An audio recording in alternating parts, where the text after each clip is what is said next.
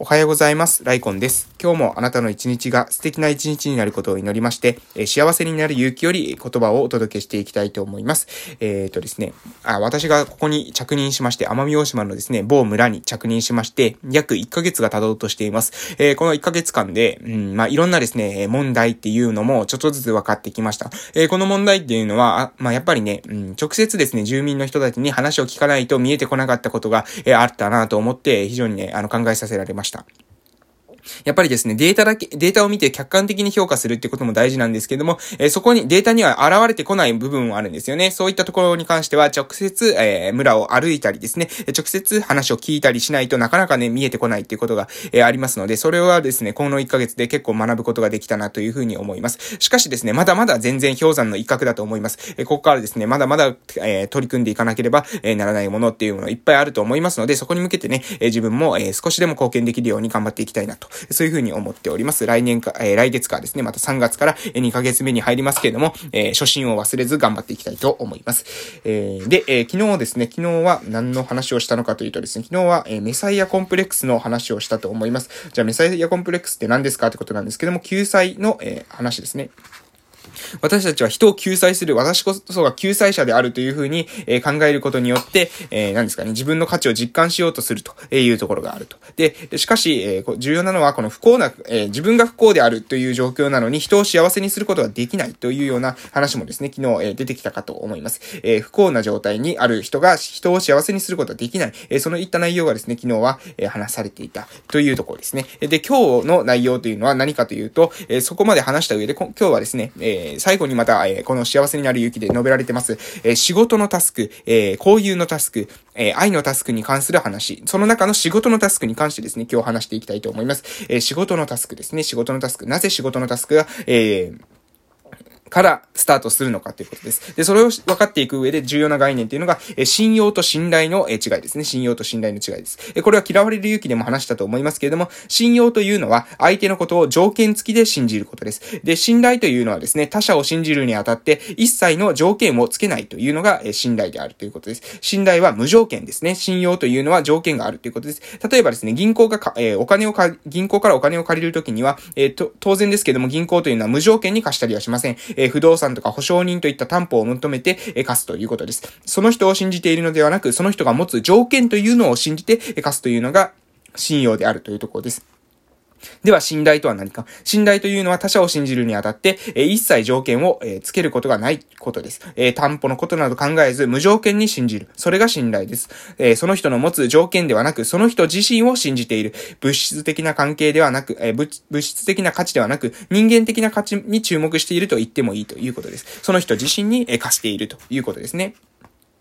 で、えー、仕事の関係と、えー、交友のタスク、仕事のタスク、えー、交友のタスクありますね。仕事の関係、交友の関係と言いかけ、変えてもいいかもしれませんけれども、えー、その仕事と、えー、交友、これはですね、何が違うのかというと、えー、これはですね、信用と信頼の、えー、違いがあるというふうに、えー、アドラーは言っています。信用と、えー、信頼の違いであるということです。仕事の関係というのは信用の関係であり、交友の関係というのは信頼の関係であると。いうことです。えー、仕事の関係というのは、何らかの利害関係、あるいは外的要因が絡んだ、えー、条件付きの関係です。それはそうですよね。仕事で、えー、嫌いな人がいたからといってですね、嫌いな人がいるから仕事しないなんていうことは皆さん言い回らないと思います。えー、人格的には好きではないが、取引先の人間だから、えー、関係を保ったり助けたりすると。仕事から離れてまでその人、その関係を保とうというふうには思わないかもしれないと。えー、仕事という利害によって結ばれた信用の関係である。個人的な好き嫌いではなく、えー、信用の関係を結んだ上で、えー、私たちは仕事をしているということです。一方で、交友に関しては、この人と交友しなければならない理由が一つもありません。利害もなければ、外的要因にな、え外的要因によって、え強制される関係もない。あくまでこの人が好きだという内発的な動機によって結び、え結ばれていく関係であるというところです。えこの、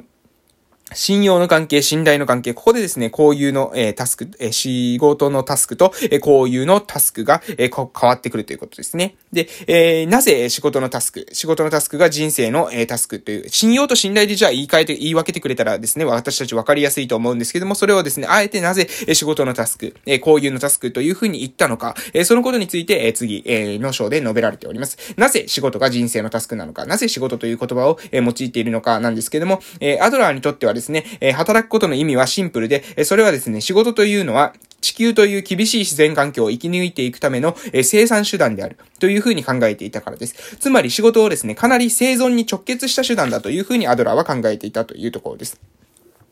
で、えー、自然界における人間は鋭い牙も大空を飛ぶ翼も頑丈な甲羅も持たない、いわば身体的な劣等性を抱えた存在です。まあ、弱い存在であるということですね。えー、だからこそ私たちは集団生活を選んで、えー、外敵から身を守ってきました。なので、えー、私たちはですね、そこで集団で狩りをしたり、農耕に従事をして、えー、食料を確保して、えー、身を、身の安全を守りながら過ごしてきたということです。えー、ここからアドラーが導き出した、えー、会というのは、我々人間はただ群れを作ったのではない。人間はここで分業という画期的な働き方を手に入れたというふうに考えました。えただ群れを作るだけであればですね、多くの動物が知っていることですけれども、人間はそこに高度な分業システムを、え組み込んだ群れを作ったというのが、え重要であるということです。えむしろですね、分業するために社会を形成したと言っても過言ではない。えアドラーにとって仕事のタスクというのは単なる労働のタスクではなくて、え他者とのつながりを前提とした分業のタスクであるということです。分業というのは一人ではできませんよね。分業というのは分けるということを前提と置いてますので、その分業というのは、え私たちはの対人関係を前提にしているということです。誰かと関わっていうことをですね、前提としているというところです。で、えー、アドラーはですね、えー、もしも我々が働かずとも全てを提供してくれる惑星に住んでいたのであれば、おそらく怠惰であることが得であり、勤勉であることは悪徳であろうという風に話しています。えー、論理的でコモンセンスに一致する答えは、我々は働き、協力し、貢献すべきであるということである。えー、貢献すべきであるということだ。アドラーは、労働それ自体を善という風に指定していたわけではありません。道徳的な善悪に関わらず、我々は働かざるを得ないし、分業せざるを得ません。えー、人間は一人では生きてはいけないのです。え孤独に耐えられないとか、話し相手が欲しいという以前に、生存のレベルで生きてはいけない。えそして、え他者と分業するためには、え相手のことを信じなければならない。疑っている相手とは協力することができない。それが信用の関係であるということです。人間には信じないという選択肢がないというふうにアドラーは考えているんですね。え協力しないこと、分業しないことなどありえないのです。その、ありえないのです。えその人が好きだから協力するのではなく、嫌が王でも協力せざるを得ない関係、そういうふうに考えていただいても結構です。えー、なので、仕事の関係というのが、え、私たちの、まあ、えー、人生のタスクであるというふうにアドラーは述べていたという、述べているというわけなんですね。で、この次にですね、いかなる職業にも規制はないということです。まずここまで整理しますけれども、え仕事のタスクというのは、え要するに、分業のタスクであるということです。で、分業をするためには相手のことを信じなければなりません。その時には、まあ、条件付きですね、相手の機能に注目して、して相手の人間性とかっていうよりも、相手がこういった、え仕事ができるからという理由で信じる。信じなければ協力ができないので信じるということですね。えー、なので私たちの信用の関係こそが、え分業のタスクであり、え仕事のタスクを、え形成しているということです。で、えその上で、え私たちの、えこの仕事にはですね、いかなる仕事にも上下がないんだよというような話をしていきます。えー、まあ、ここで一旦、ちょっとごめんなさい。アダム・スミスのですね、考えた言葉もですね、いい言葉なので、えこれも引用させていきたいと思います。え分業社会においては、利己を極めると結果として利他につながっていくっていうのをアドラ、あえアダム・スミスは言っています。これどういうことなのかということですね、え利己心、私たちの自分、え自分が、えー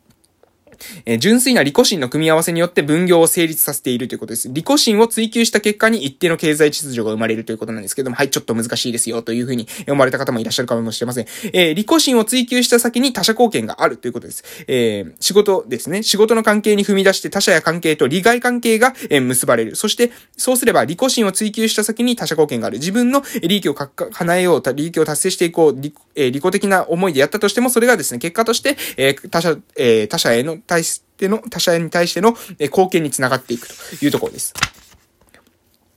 で、すべての仕事は共同体の誰かがやらなければならないこと。これもね、重要なポイントですよね。すべての仕事は共同体の誰かがやらなければならないことであり、我々はそれを分担しているだけであるということです。え人の価値は共同体において、えー、割り当てられているその分業の役割をどのように果たすかによって決められる。人間の価値はどんな仕事に従事するかによって決まるのではない。その仕事によって、どの、その仕事にどのような態度で、え取り組むかによって決まるということです。